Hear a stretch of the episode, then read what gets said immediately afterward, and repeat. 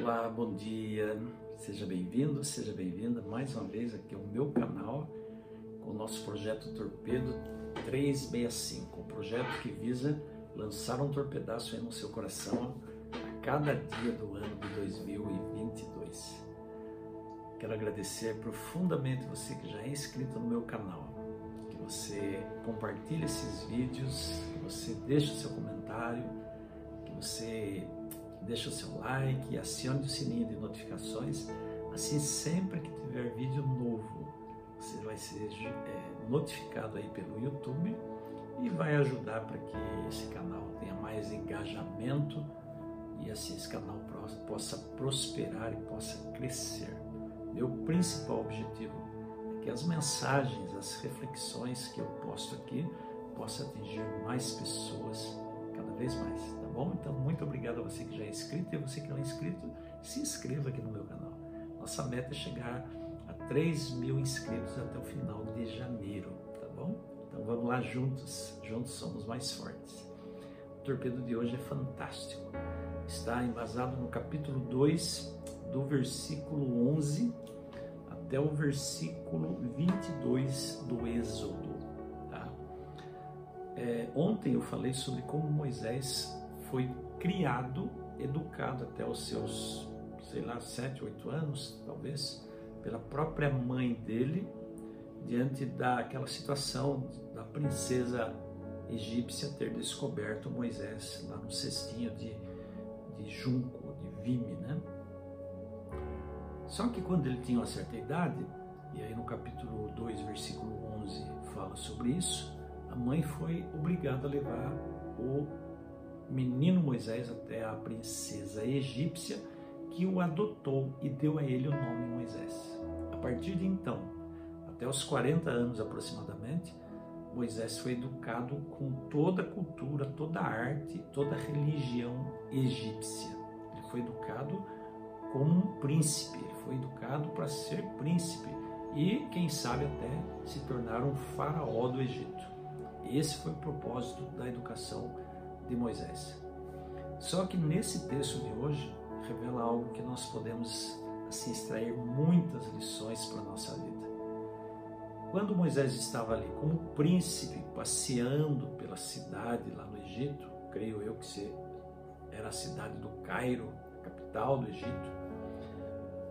Talvez tivesse outro nome, não me lembro agora desses detalhes, mas também não importa. Quando Moisés estava lá passeando pela cidade, ele viu uma cena que encheu ele de ira. Ele viu um egípcio espancando um hebreu. E ele olhou dos lados e viu que não tinha ninguém olhando, ou ele pensou que não tinha ninguém olhando, e ele matou aquele egípcio e escondeu o corpo na areia. Ele achou que estava tudo bem, que estava tudo tranquilo, que ninguém tinha descoberto, ninguém iria descobrir nada. Só que passaram alguns dias, ele viu dois hebreus se desentendendo e brigando. E ele chegou nos dois e falou: Por que, vocês estão brigando entre vocês? E um deles falou assim: Qual é a sua, cara? Né? Trazendo para a linguagem de hoje. Você, por acaso, é juiz entre nós? Quem te colocou como juiz? Ou você vai querer fazer comigo o que você fez com o egípcio, que matou e escondeu o corpo na areia?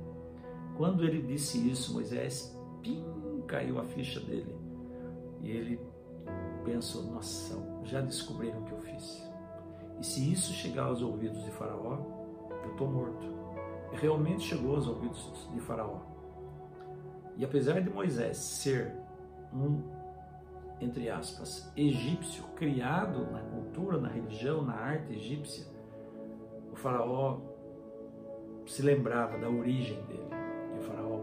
Foi atrás dele para matá-lo, porque era um crime muito grande um egípcio matar outro egípcio. Se fosse um estrangeiro matando um egípcio, nem se fala, era maior ainda o crime. Mas Moisés, então, nessa ocasião, fugiu para a terra de Midian. Era um deserto, o deserto de Midian. E ali no deserto de Midian, certo dia, Moisés estava perto de um poço de água, onde pastores de rebanhos vinham tirar água para o seu rebanho. E ali apareceram algumas moças, moças que vieram tirar água, eram pastoras. E quando elas estavam ali, apareceram também alguns homens, pastores, e expulsaram elas dali, porque eles queriam ter prioridade sobre aquele poço.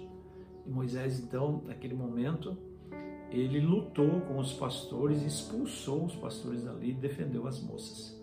Lembre-se, Moisés foi educado na cultura egípcia, na religião egípcia, nos costumes egípcios, na arte egípcia, inclusive na arte de guerra. Então Moisés era um bom lutador. E aí os pastores foram embora, as moças voltaram para casa, e como elas chegaram cedo em casa, o pai perguntou, o pai era Jetro, perguntou para elas: "Por que que vocês vieram cedo?" Ele estranhou e elas disseram: "Ah, um egípcio é, tirou água do poço para a gente e isso possibilitou que a gente viesse mais cedo para casa." E o pai então disse: "Então chama esse cara para vir comer aqui, vir conosco, né?" E a Bíblia diz que a partir daquele dia Moisés passou a morar com Jetro. E Jetro deu a filha dele como esposa para Moisés, Séfora.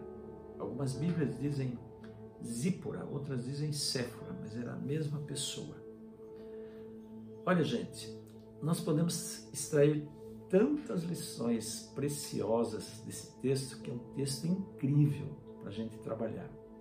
A primeira lição que eu quero extrair com vocês é que quando Moisés matou o egípcio, ainda corria né?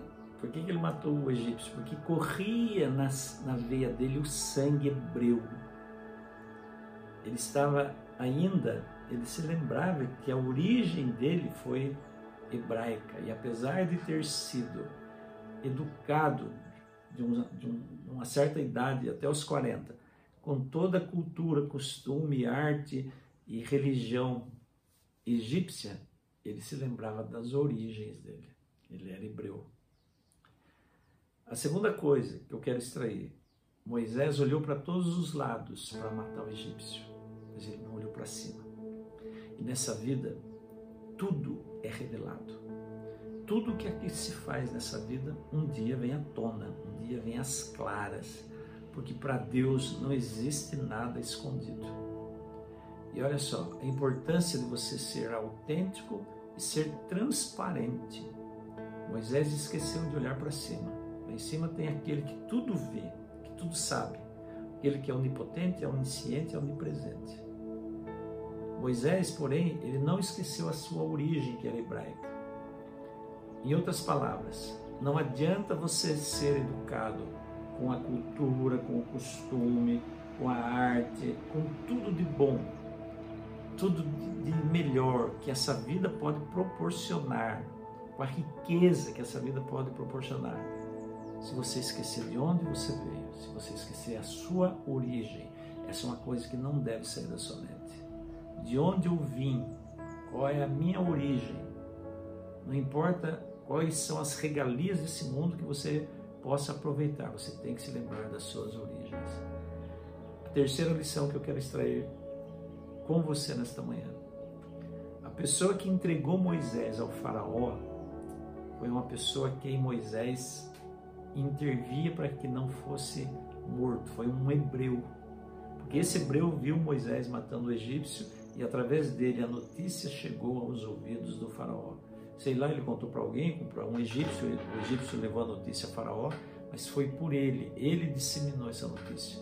Isso ensina para nós o quê? Muitas vezes a pessoa a quem você defende é aquela que um dia vai mais atacar você aquela que um dia vai virar as costas para você, aquela que um dia vai querer o teu mal, apesar de você defender essa pessoa.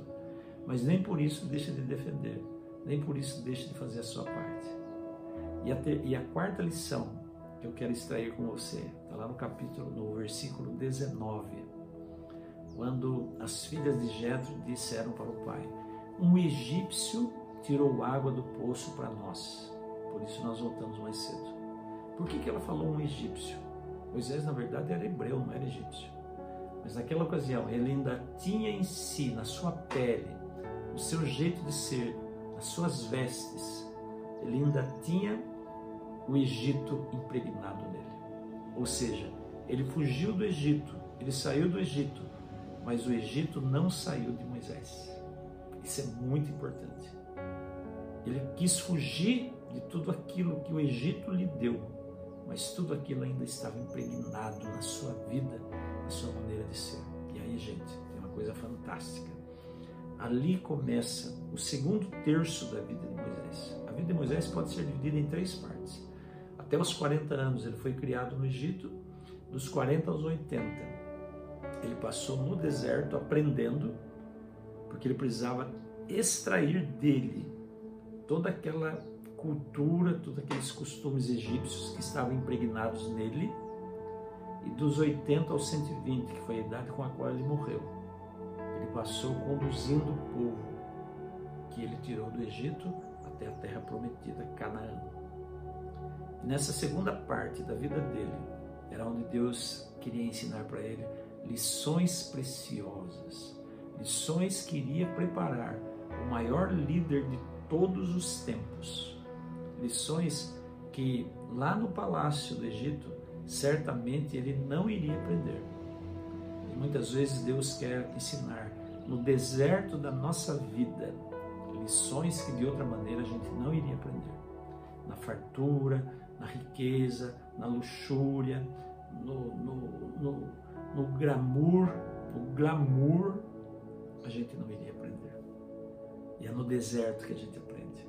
Talvez você hoje esteja passando pelo deserto da sua vida, de alguma maneira. Talvez o deserto do seu casamento, o deserto da sua profissão, o deserto, sei lá do que, da, morte de alguém que você ama, da doença de alguém. Algum deserto talvez esteja passando na sua vida, mas Deus quer ensinar para você e para mim lições do deserto que de outra forma talvez a gente não aprenderia. Então vai o meu torpedo de hoje para o seu coração, para a sua vida, diretaço aí no seu, na sua mente. Deus quer me ensinar lições no deserto da minha vida. Deus quer me ensinar lições no deserto da minha vida. Fica com isso na mente, escreve no seu caderno, na sua agenda, mas principalmente escreve na tua mente, no teu coração. Deus quer me ensinar lições no deserto da minha vida. Tá bom? Que Deus abençoe muito você. Que dê um lindo dia. Que te dê muita paz no coração.